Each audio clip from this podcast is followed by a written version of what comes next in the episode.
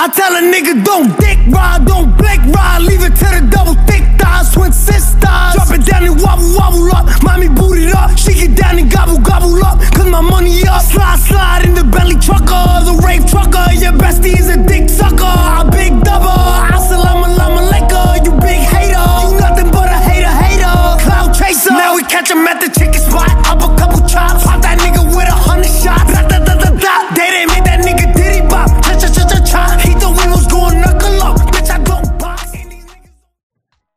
Muy buenos días, muy buenas tardes, muy buenas noches, muy buenas madrugadas o cuando sea o donde sea que estén escuchando este podcast. Este es el podcast Habla Pablo y sean todos, absolutamente todos bienvenidos a una sesión más de este podcast.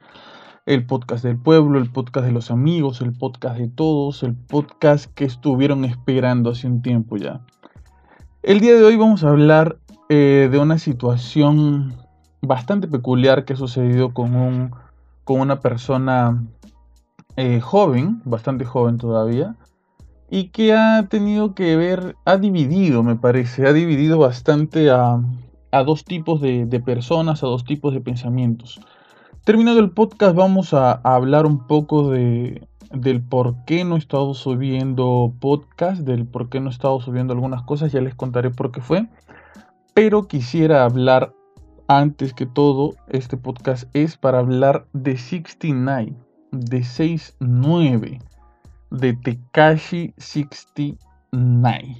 Bien, eh, yo no sé si tú lo escuchaste ya, si todavía no lo escuchas, si por ahí viste las noticias, si no sé, por ahí te cruzaste con alguna información sobre él. La verdad es bastante peculiar su situación, es bastante eh, extraña, ¿no? Y me parece que según el tipo de persona que sea, según tu manera de pensar, ¿no es cierto? Creo que va a polarizar un poco las opiniones sobre esta situación. Y te voy a decir por qué. Yo lo primero, para ser sincero, lo primero que supe de 69 eh, fue un post que compartió eh, un rapero puertorriqueño que, bueno, tiene un nombre parecido.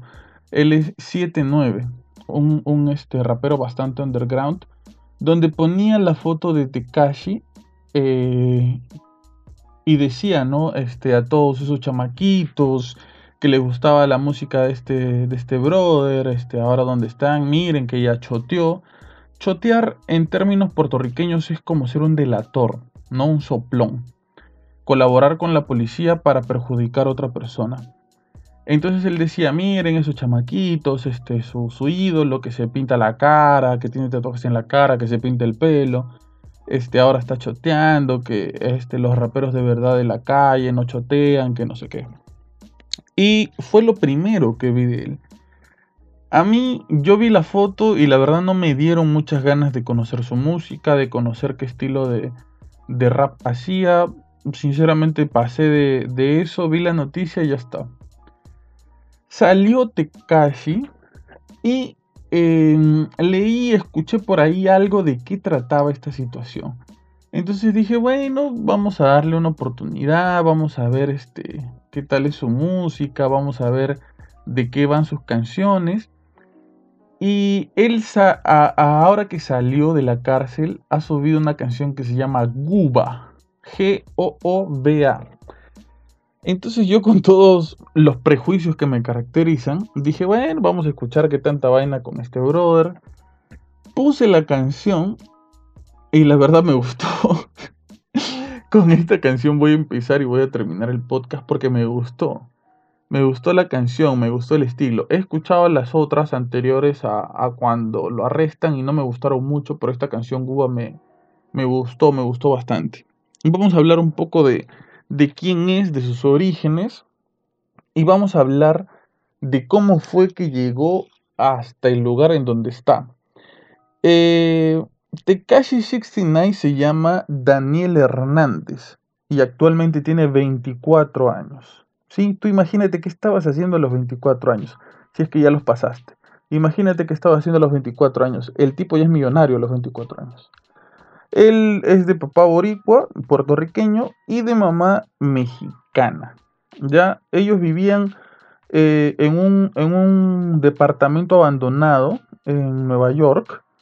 Eh, se habían metido ahí este, porque no tenían un hogar donde, donde estar. Y en el año 2009, él nace en 1996. Y en el año 2009 asesinan a su padrastro. ¿Cómo que a su padrastro? ¿Qué pasó con su papá? Su papá al parecer se va. Se va este, del, círculo familiar y los abandona. A él y a su hermano mayor.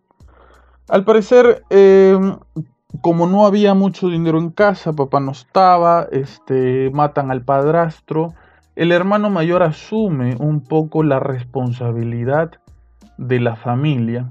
Entonces sale a las calles y lo primero que hace, eh, lo más accesible, lo más rápido, lo más fácil para conseguir dinero, es que el tipo se pone a vender drogas. ¿sí? En este proceso, eh, al parecer Tekashi se mete también dentro de este negocio, comienza a vender drogas, comienza a conocer un poco de, del ritmo de vida de la calle, comienza, imagino yo, a tener contactos, a conocer gente, a conocer el estilo de vida de la calle. Y ya para el 2014 empieza a hacer música por SoundCloud. ¿no? Algunos de, de las personas que hacemos podcast conocemos esta aplicación SoundCloud porque algunas personas que hacen podcast suben sus podcasts a SoundCloud. Eh, por ejemplo, Billie Eilish comenzó su carrera en SoundCloud también. Alguien la escuchó, le pareció increíble y ahora tiene el éxito que tiene. En el 2014 comenzó a hacer este, música por SoundCloud y en el 2015 sube tres videos. ¿Sí? En el 2015 sube tres videos. Y aquí es que al parecer comienzan los problemas. Porque en uno de esos videos sale una chica eh, sentada en sus piernas, él dándole una nalgada a la chica, y en otro episodio del video, al parecer, la chica sale haciéndole sexo oral a una de las personas que participaban con él en el video. Eh, tiempo después se descubre que esta chica tenía solamente 13 años. 13 años. He escuchado algunas entrevistas sobre de él hablando de esta situación donde él dice que él no sabía, que la chica le dijo que era mayor de edad, que él no tenía cómo comprobar que era o que no era menor de edad. Entonces eh, a él lo acusan, lo acusan este, por esta situación. Eh, y el juez, aquí lo tengo todo, todo apuntado, no saben, tengo como 20 hojas porque la, la, la vida de este brother es en, tan poco tiempo, en tan pocos años, ha vivido de manera bastante acelerada. Eh, lo acusan, ¿no es cierto?, por conducta sexual inadecuada con una menor de edad. Y el juez pide para él lo siguiente. Un año de probatoria, 300 horas de servicio comunitario, dos años de tratamiento para la salud mental, no compartir nada sexual en sus redes sociales, escribir una disculpa a la familia de la víctima, obtener un diploma de escuela superior, o sea, acabar la secundaria, y mantenerse fuera de los problemas legales. Estos dos últimos puntos no los cumple. ¿Sí? Pasamos al 2018, que es el año junto con el 2019 más cargado de, de situaciones difíciles para, para este tipo. Eh, y en el 2018 él está en un mall, está comprando ropa al parecer y un chico de 16 años lo comienza a grabar. Al parecer a él no le gusta mucho que lo esté grabando este chico y se arma una trifulca, un pleito, una, una pelea donde él le pide que lo deje de grabar, el chico no lo deja de grabar y él ahorca al chico para que, para que lo deje de grabar y lo arresta. También en el 2018 comienzan a investigar a su manager por dos tiroteos que tenían que ver con un rapero llamado Casanova, con que justamente Tekashi tenía problemas. En el 2018 también lo arrestan por estacionarse de manera ilegal en uno de estos... En Estados Unidos hay bastante, bueno, en todos lados hay, ¿no? Pero imagino que en Estados Unidos hay más... Esta, estas, este, como grifos rojos donde los, los bomberos este, conectan sus mangueras cuando hay algún incendio. Se estacionó al costado de eso, eso es ilegal. Y en el arresto se resiste al arresto y le suman más, más, este, más cargos. En el 2018 también es investigado por el tiroteo eh, hacia el rapero Chief Keef, con quien también tenía problemas. 2018, seguimos en el 2018, lo arrestan y lo asaltan. Sí, se, él está en su camioneta, de repente este, un carro eh, lo choca por detrás, el chofer sale, salen los dos tipos, lo agarran, lo golpean, le quitan el dinero y se lo llevan, lo secuestran. Más adelante, en el 2018, eh, él está, este, va a una, a una cena, ¿no es cierto? A una cena, este, eh, a una cena en un restaurante, él va con todo su corillo, con toda su gente, con toda, con toda la gente de seguridad que lo acompañaba. El de seguridad lo deja entrar a él, pero no deja entrar a su gente. Su gente se, se molesta, comienza a hacer este pleito, comienza a, a, ponerse violenta. Uno de ellos agarra una silla, se la tira por la cabeza, el seguridad saca un arma y se forma un tiroteo. Más adelante, en el 2018, eh, hay un tiroteo también en la grabación de uno de sus videos con Kanye West y con Nicki Minaj. Dentro de la grabación de su, de su video que tenía con estos dos artistas hay un tiroteo. Seguimos en el 2018. Eh, arrestan a una de las personas que lo secuestró, que había sido anteriormente parte de su equipo de trabajo. Una de las personas que lo secuestran, que le pegan, que le quita sus cadenas, que le quita su plata, había sido parte de su equipo de trabajo. Días después de esa situación, él vota todo su equipo de trabajo por redes sociales. Hace un live y vota a toda la gente de sus redes sociales. Seguimos en 2018. Lo arrestan por crimen organizado, armas de fuego y conspirar para asesinar. Y tráfico de drogas. Y se descubre que sus socios querían matarlo mediante unas grabaciones. O sea, después de todos estos problemas que él tiene, al parecer lo estaban investigando y Imagino, imagino que, los fiscales encuentran pruebas sobre estos crímenes que no son cualquier cosa, crimen organizado, armas de fuego, conspiración para asesinar y tráfico de drogas. Y en ese momento que lo arrestan, descubren que sus socios, la ganga eh, donde él estaba metido, lo querían matar. Ahora, ¿por qué él está metido en una ganga? En Estados Unidos y, supongo que también en, algunos lugares de, Latinoamérica, ¿no? Eh, los raperos, la gente que pertenece al, estilo de vida del hip hop, algunos de los raperos tienen un estilo medio gángster, ¿no? Medio de la calle. Cantan de la calle, dicen, oye, yo te voy a matar, si tú sigues con esta situación, te doy un par de tiros, te voy a desaparecer tu cuerpo, etc. Y estos raperos que cantan este estilo de hip hop necesitan un respaldo.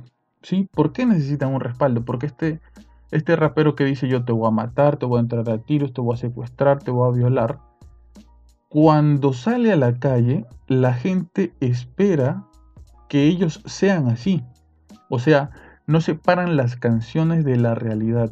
Entonces estos raperos para tener algo que los, que los sustente, algo que, que algo de peso que, que diga, no, mira, este es así, se unen con las bandas, con las gangas de la calle, para que le den algún tipo de seguridad, ¿no es cierto? Entonces, ¿de qué se encargan las gangas? ¿De qué se encargan la gente de la calle? De decir, oye, sí, este es el duro, este es el más malo, este es el maleante, él está con nosotros, lo acompañan, van de aquí para allá con él, este, eh, ven o hacen, lo hacen ver como que pertenece a la pandilla, la pandilla a la cual, eh, o la ganga a la cual él pertenecía eran los Bloods. Y su sucursal, por decirlo así, en Nueva York eran los Ninth Trade, ¿sí? Entonces, este, él descubre, o bueno, la policía descubre que esta misma pandilla para, para, para la que él estaba trabajando, porque estaba trabajando para esta pandilla, lo querían matar. Él después en declaraciones dice que su función era proveer de dinero a la pandilla. O sea, él salía a una fiesta, un party, cantaba y parte del dinero recaudado de, esa presentación era para la pandilla. ¿Qué hacía la pandilla con esto? Según declaraciones de este tipo, compraba armas, compraba drogas, etc. ¿no? Seguimos en el 2018 y lo trasladan a un lugar especial de testigos que están cooperando con la ley. Aquí se descubre, cuando, cuando sucede esto, se descubre eh, que él estaba hablando. Pues. Y aquí me voy a detener un momento. Yo hice un podcast junto con unos amigos eh, hablando acerca del barrio, ¿no? De lo que es un barrio, de, cómo es vivir en el barrio donde vivimos nosotros, lo bueno, lo malo, lo feo, lo bonito, etc. Una de las cosas que uno aprende viviendo en un barrio es que hay códigos, hay leyes, hay reglas invisibles que todos respetamos. ¿sí? estos códigos, estas leyes, estas reglas, eh, nadie te las dice, nadie te las cuenta, sino que tú te vas dando cuenta poco a poco mientras vas creciendo que las cosas son así. Y creo que una de las más importantes reglas de la calle es no ser un delator, no ser un soplón, no chotear. Puede que a algunos les parezca correcto, puede que a otros no les parezca, no les parezca correcto, pero así es. ¿Sí? Así es. Ahí terminamos el 2018. 2019. Kudavi, que es este otro, otro rapero, manifiesta, confiesa, dice que Tekashi le pagó para que consiga a alguien para matar a su manager. O sea, este tipo en su declaración mientras es arrestado dice, ¿saben qué? Tekashi me pagó dinero para que yo consiga a alguien para que yo mate, asesine a su manager. En el 2019 testifica en contra de todos los miembros de la ganga, o sea, de, ¿cómo se llama? Ninth Trade. Eh, y señala a miembros de gangas que salían en sus videos. O sea, tú te imaginas esa, esa, esa declaración, ¿no es cierto? Poniendo los videos del tipo y él diciendo fulano es de, de, la ganga, sultano es de la pandilla, este hace esto, este hace el otro. Más adelante en 2019 se revela que el chofer de Tekashi era el informante que había delatado eh, las conductas de Tekashi, que había querido mandar a matar, que había tenido problemas legales, que, estaba llevando armas, que estaba llevando drogas, etc. El tipo era el que tenía el micrófono y era el que había sido el, informante principal. Eh, más adelante en el 2019 los fiscales piden que se le rebaje la condena y, literalmente eh, se dice esto ¿no? Eh, los fiscales dicen esto. Se pide que se le rebaje la condena porque fue increíblemente significativo para el caso contra la ganga. Increíblemente significativo. O sea que no solamente choteó, no solamente fue un soplón, sino que fue increíblemente significativo. Imagino que dio detalles, números, fotos, videos, audios, eh, no sé, este, direcciones, cantidades, o sea, lo ah, manifestó de tal manera lo que, lo que hacía la ganga y fue tan significativo que se pidió que se le rebaje eh, la condena. Por él se estaba pidiendo 47 años. Él tenía 22 años cuando se piden 47 años por él. Es una locura porque él es Tekashi 69, Tekashi 69. Y si se llegaba a dar esta, esta condena de 47 años, él iba a salir a los 69 años, cosas de la vida, ¿no? Se pide que se le rebaje esta condena de 47 años y se le rebaja a 2. A 2 años. Después de todo este rosario de acusaciones que te he dicho, se pide que se le rebaje a dos años. eh, se le rebaja la condena a dos años y ¡pum! se presenta el coronavirus. Tekashi 69 tiene un problema de, de asma, no sé si ha pasado en sus países también, pero algunas personas que ya están por cumplir su condena y tienen problemas respiratorios, etcétera, se les está liberando de las cárceles. Él aprovecha esto y lo liberan de la cárcel. Sale de la, de la cárcel Tekashi 69. Ahora, ¿por qué decía que este tema iba a ser este polarizante, no? ¿Por qué decía yo que este tema iba a tener dos tipos de, de opiniones bastante marcadas? La vez pasada escuchaba el live de Arcángel, donde decía, ¿no? Eh, yo lo conozco, yo no juzgo al artista, yo juzgo su conducta y yo puedo decir que yo no podría trabajar como un chota. El tipo es un chota, el tipo es un delator. Y da sus razones, ¿no? Y sus razones eran algo así como que él sabía que se estaba metiendo a algo peligroso. Y sabía que en esto peligroso a lo que él se estaba metiendo iban a haber consecuencias. Y estas son las consecuencias. Y si él, sabiendo cuáles iban a ser las consecuencias, aún así eh, sopló, delató, choteó, él tiene la culpa y él es un delator. Tekashi 69 hace un live, hace un en vivo, donde rompe récord de asistencias porque hay 2 millones de personas metidas en ese live, donde explica lo que vienen a ser sus razones, ¿no?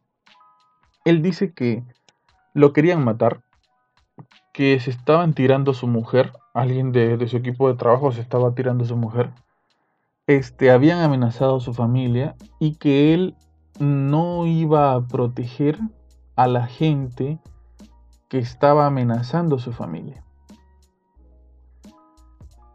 A ver, por un lado tenemos una opinión, se podría decir, de la calle de, un tipo como Arcángel, que según uno lee su, su, biografía, las cosas que ha hecho, él ha sido de la calle en algún momento, ¿no? Y sabe cómo se maneja esto.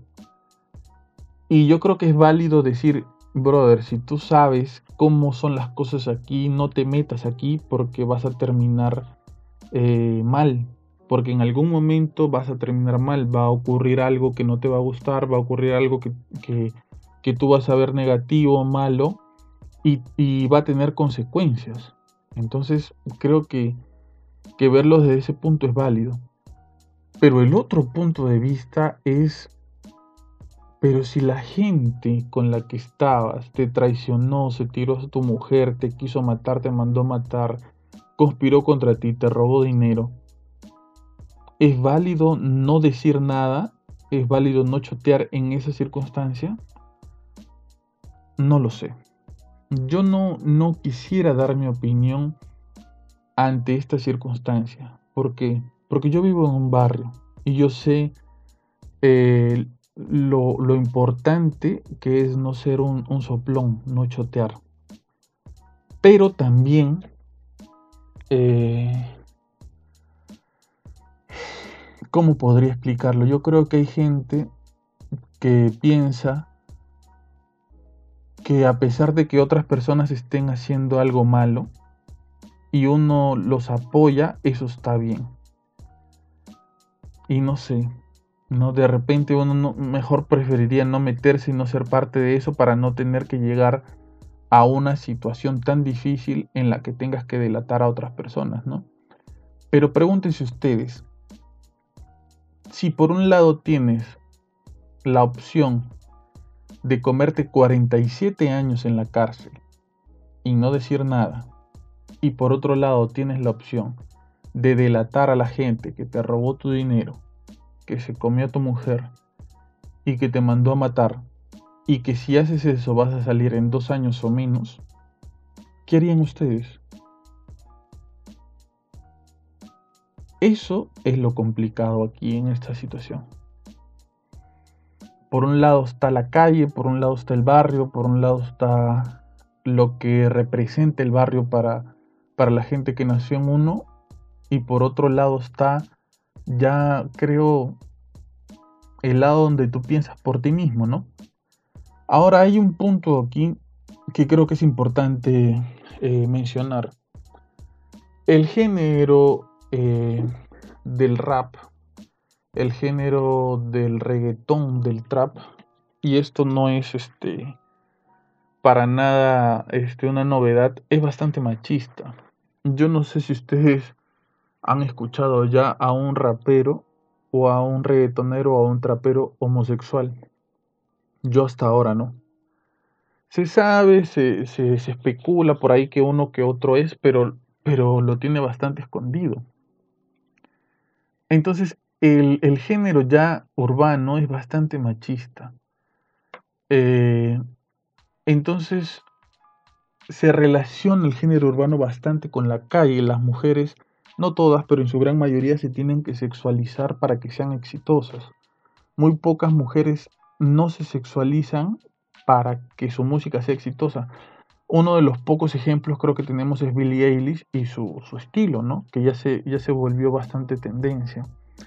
Pero ¿y las otras? Y las reggaetoneras y las traperas, eh, no las vemos con, con ropa ajustada, con ropa corta. Me parece, me parece que tienen que sexualizarse un poco para tener éxito, ¿no?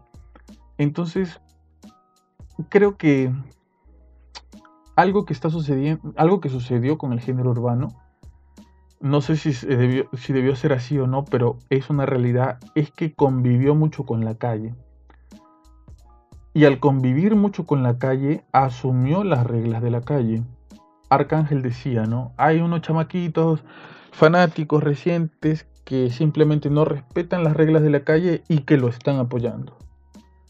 Sí, hay gente a la que le gusta la música de Tekashi y que le gusta otro tipo, otro tipo de música y que no les interesa si eres soplón, si eres gay, si eres este lo que fueses, si no les importa tu música. Y creo que están llegando los momentos, los tiempos en que la calle se está comenzando a separar de la música. La calle tiene sus reglas, Asumo que la música también, pero el género urbano asumió muchas reglas de la calle. Y esto tenía que pasar en cualquier momento. Esta situación se tenía que dar en cualquier momento y ya se dio. Tekashi ha hecho, pienso yo, lo que le quedó hacer, que fue no, eh, no zamparse 47 años a hablar y ahora usó a su favor el tema de haber eh, delatado a estas personas. No sé si ustedes ven el, el video de Guba, se dan cuenta que al, al, final del video a él le ponen una cara de un ratón, de una rata. En, le sobreponen la cara de una rata. Entonces, me parece que de, en, algunos aspectos la calle se comienza a separar ya del género urbano. Y en adelante, seguramente, no lo sé, quizás comencemos a ver incluso hasta raperos, reggaetoneros o traperos homosexuales. Y se deje a un lado eh, estas reglas un poco básicas, un poco machistas que rodean al género y que es una realidad. Esto no se, no se puede negar, es así. Entonces, ¿esto es positivo o negativo? No lo sé. No lo, eso sí no, no sabría decirlo. Yo creo mucho en, en, las, en las reglas de la calle. Pero es, dar una opinión sobre esto es difícil, me parece. No, es bastante hay bastantes matices en esta situación, muchos matices que lamentablemente dar una opinión sobre esto sería... Me siento eh, que ninguna de las dos ideas me completa para dar una opinión, ¿no? Ni, ni la de chotear a los que te hicieron daño, ni la de hablar eh, a pesar de que tú sabías cuáles eran las consecuencias de esta situación. No sé, no sé. ¿Qué opinan ustedes? ¿Qué piensan ustedes? Yo, yo preferiría que, que opinen ustedes, que saquen sus conclusiones ustedes. Le escuché decir a, un tipo en, YouTube, me parece que el, canal se llama JC, que sea una, unas reseñas de canciones muy buenas que decía eh, todos son calle, todos son malandros y todo, pero si a, a, uno de ustedes le dicen que van a comerse 47 años de cárcel por unos, unos brothers que los quisieron matar, yo creo que ustedes también chotearían. No lo sé. No lo sé. Es complicado. Es duro. Es complicado. Eh, una de las últimas cosas que se sabe de Tekashi es que acaba de firmar un contrato por 10 millones de dólares para hacer dos discos, uno en inglés, uno en español. ¿Quién va a colaborar con él en estos dos discos? No lo sé. El género urbano en Latinoamérica está también un poco polarizado por, esta situación. Algunos opinan que está bien, otros opinan que está mal. Otros simplemente dicen, bueno, lo personal es lo personal, la música es la música, si me llama para colaborar, yo voy a colaborar. En el género urbano, este, en inglés, Snoop Dogg ya dijo que a él le parece una tontería, que es un, este, es un soplón, es una rata, es un chota, y que dejen de darle tanta importancia. No les digo, el, eh, las opiniones están divididas. Él era prácticamente el hijo de 50 Cent. 50 Cent eh, en algún momento declaró que él sentía que Tekashi era más su hijo que su propio hijo biológico. ¿Qué ha dicho 50 Cent? Todavía no dice nada. ¿Qué dirá? Mm, no lo sé. ¿Lo apoyará? ¿No lo apoyará? Quién sabe, ¿no? Está un poco difícil. De verdad que, opinar sobre esto está difícil. Después de, de todas las cosas que les he dicho que él hizo y que permitió o que pidió que se hicieran, está difícil opinar sobre esto. ¿Ustedes qué opinan? ¿Ustedes qué opinan? Hermanos, hermanas, láncense con sus opiniones. Y eh, justo hablando de lealtades, justo hablando de, de, ser leal, eh, dejé de subir podcast más o menos como un mes por una situación un poco dura, delicada que, me tocó pasar y que estoy pasando. Eh, no quisiera entrar en detalles, no quisiera entrar en detalles por, por respeto eh, hacia esa situación, pero este sí ha sido bastante difícil, bastante, bastante difícil, bastante duro, bastante complicado para mí. Junto con eso se juntaron un montón de, cosas aquí en casa. Yo estuve enfermo, estuve bastante mal. Eh, justo se juntó con algunas complicaciones. A eso se le sumó unas complicaciones este, que tuve en la vista. Tuve algunos problemas eh, visuales. Eh, la vista se me resintió un poco, entonces tenía que evitar la luz, tenía que evitar ver la pantalla del celular, ver la pantalla de, la laptop. Ya estoy eh, súper recuperado de eso. Eh, una de mis hermanas se enfermó con el COVID. Eso fue muy, muy, muy, muy, muy difícil porque fue dificilísimo pasar por eso. Fue dificilísimo, gracias a Dios ya se está recuperando, ya está bien.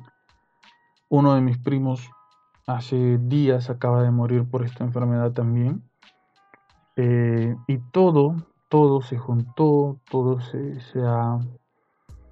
Todo se me ha juntado, sentí que todo se me había juntado. Estaba de muy pocos ánimos para grabar cualquier cosa, estaba de muy pocos ánimos para, para producir, para hacer, para, para desarrollarme en, en, en, esto del podcast que me gusta, que me apasiona, que es algo que me gusta mucho, pero no sé, para algunos que en algún momento han, han hecho podcast, han, producido algo, lo que fuese, en un canal de YouTube, algún trabajo que han tenido que hacer, etcétera. Este, no sé si les ha pasado lo mismo, pero a mí me pasó esto, que se me juntaron todas estas cosas y fue muy difícil hacer, no fue muy difícil producir. Poco a poco día con día eh, he podido recuperarme, restablecerme, he podido levantarme de mi cama, he podido comer porque, porque estaba, había dejado absolutamente todo. Yo pasé por una situación similar hace un par de años y no quería que se repitiera, ¿no? No quería que me pase lo mismo de nuevo. Entonces poco a poco he ido dando pasos y miren, ¿no? En esta situación, junto con otras situaciones difíciles que se me han presentado justo en estos días, eh, de cuarentena, de aislamiento, donde ni siquiera puedes ver a, la gente que te quiere, que, te puede abrazar, que te puede dar una palabra de apoyo. Eh, justo en estos días es donde uno sabe quién está con, uno de verdad, ¿no? Uno puede darse cuenta quién es, quién es leal de verdad, quién te acompaña, quién se preocupa por ti, quien a pesar de la distancia, a pesar del tiempo, a pesar de que puede estar peleado contigo por una tontería, eh, está ahí. Yo soy bastante creyente de, de Dios y creo que Dios permitió que a pesar de que había conflictos o problemas con algunas personas estén ahí, me escriban, me llamen, eh, me manden su apoyo, sabían que no estaba bien, sabían que estaba pasando por una situación difícil y estuvieron ahí y están ahí. Y creo que en estas situaciones difíciles es donde se ve de verdad quién te aprecia, quién te ama, quién te quiere, quién, con quién puedes contar, ¿no? Con quién puedes contar. Eh, en este, en este trámite, en este tránsito de, pasar por esta situación difícil, eh, me crucé, me crucé con una, una oración, se podría decir, que subió un amigo en, en Instagram. Copié el texto y es algo que, leo y releo todos los días, que me da fuerzas, que me da ánimos, gracias a Dios. Ya estoy mucho más recuperado, estoy mucho mejor, estoy mucho más estable, emocionalmente también. Estoy un poco más fuerte. Todos los días antes de dormir me, me, me veo y me siento orgulloso de mí mismo, de cómo día con día me voy haciendo más fuerte. Y se las voy a leer se las voy a leer para, para que se quede con ustedes, para que la guarden, para si la quieren escribir, escuchen, escuchen el podcast y lo regresen para, para escuchar y, y, la escriban y la suban a sus redes. No sé quién es el autor, si no lo diría.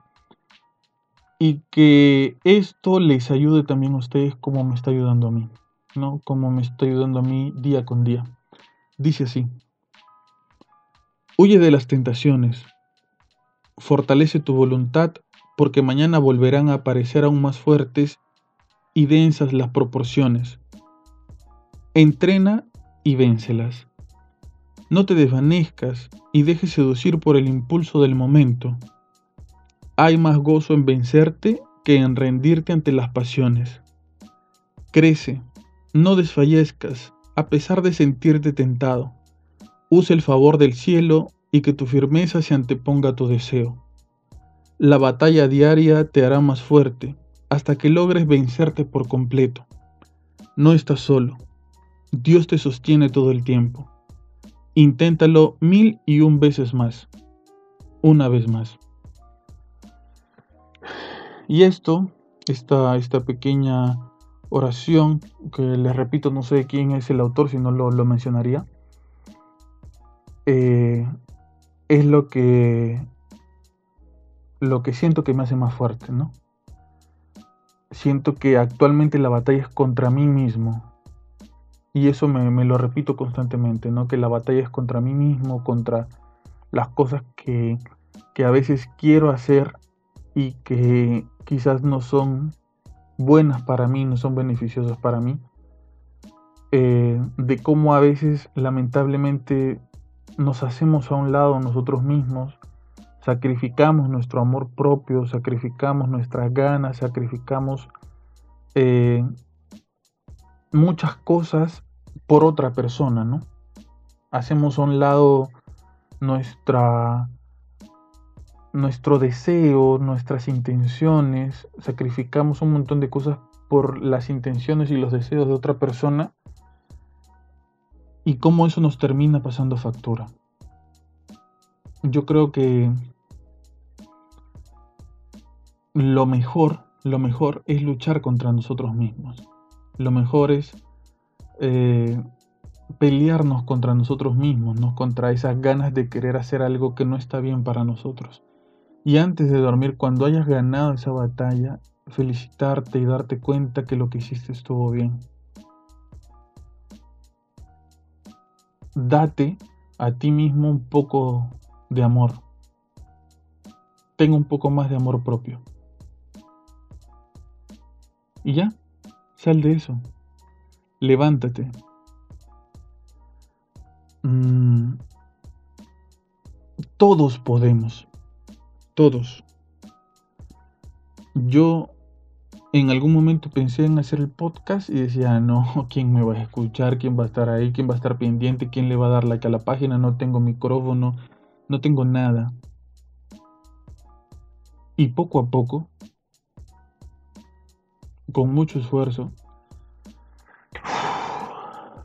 estoy logrando que esto sea posible. Y tú, cualquier cosa que estés soñando, cualquier cosa que quieras emprender, cualquier cosa que estés pensando hacer, créeme que, que lo vas a hacer, va a ser posible. Yo creo que a todos nos llega un momento en el que nuestra vida da un giro total y se comienza a, a encaminar, comienza a ir hacia el lugar a donde debería ir. Y eso nos pasa a todos.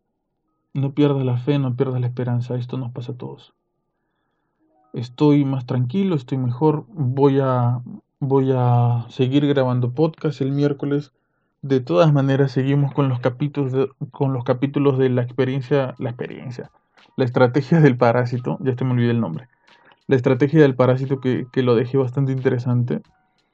Este, por ahora voy a subir podcast los sábados y los miércoles la estrategia.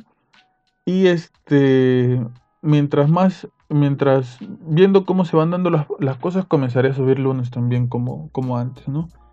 Estoy, me siento feliz de, haber grabado este capítulo, esta sesión.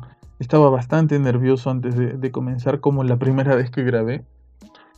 Pero sé, sé que esta es una de las cosas que me hace bien compartir, hablar con ustedes, compartir algún conocimiento, alguna anécdota, algo que, suceda, esto me hace bien. Entonces hay que hacer más seguido las cosas que nos hacen bien. ¿Sí? Fuerza, yo sé que algunos por ahí están pasando por situaciones bastante difíciles con esto de la pandemia. Fuerza, por favor, quédense en su casa, lávense las manos, no salgan si no es para algo importante. En mi casa el único que sale soy yo, de verdad tengo bastante miedo de contagiarme de algo, salgo con todas las precauciones posibles, tengo un, padre anciano en casa que se puede contagiar y puede ser bastante perjudicial y difícil para él si es que se contagia. Entonces, eh, ya ha habido un contagiado en mi familia, ya ha fallecido un primo, como les decía, por esta enfermedad. Entonces, esto no es un juego, ¿no? Hay que tomárnoslo en serio.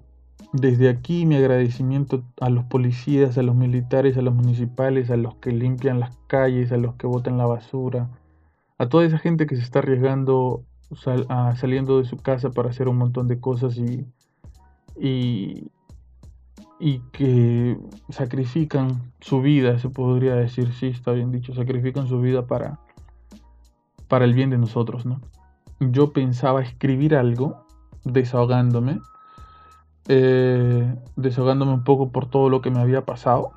Eh, quizás lo haga, pero quizás no lo publique. No lo sé todavía. Quizás este sea mi desahogo, ¿no? No, no. No, no quiero mencionar más eh, situaciones o etcétera que por respeto, ¿no? Por, por respeto. Simplemente quiero decir que estoy luchando contra mí mismo todos los días y estoy feliz de ganar eh, estas batallas día con día. Ustedes también lo pueden hacer, háganlo por favor.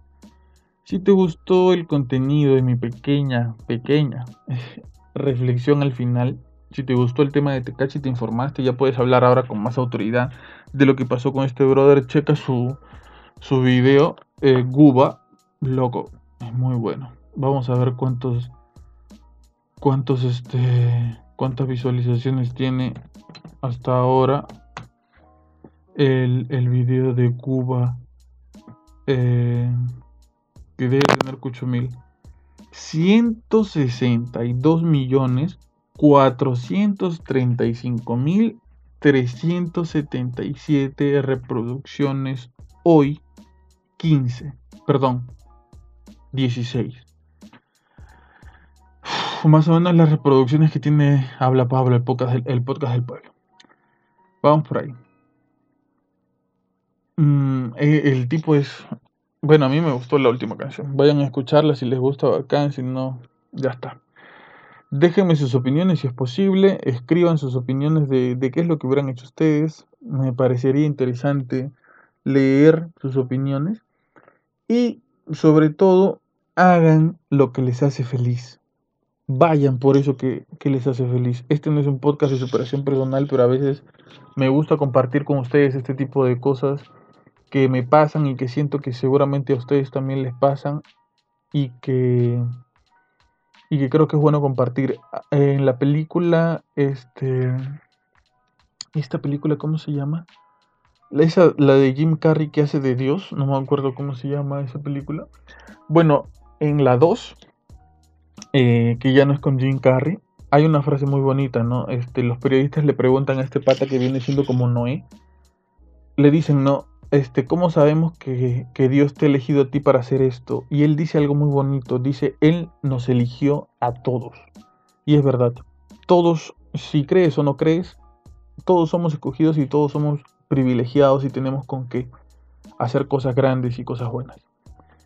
Este fue Habla Pablo, el podcast del pueblo, el podcast de todos, el podcast que le gusta hacer las cosas que lo hacen sentir bien. Muchas gracias por estar ahí, muchas gracias por escuchar, muchas gracias por compartir. Eh, pueden seguirnos en Twitter como habla-pablo, en Instagram como hablapablo.podcast, en Facebook como habla pablo y en mi Twitter personal como maní-fiesta-t, manifiéstate, pero con, con guion bajo. Muchas gracias por estar ahí. Eh, muchas gracias por escuchar y muchas gracias por esperar. Sí. Eh, nos escuchamos el miércoles para la estrategia del parásito. Este fue Habla Pablo, el podcast del pueblo. Hasta luego. You're mad, I'm back. Big he's mad, she's mad, big don't care, stay mad.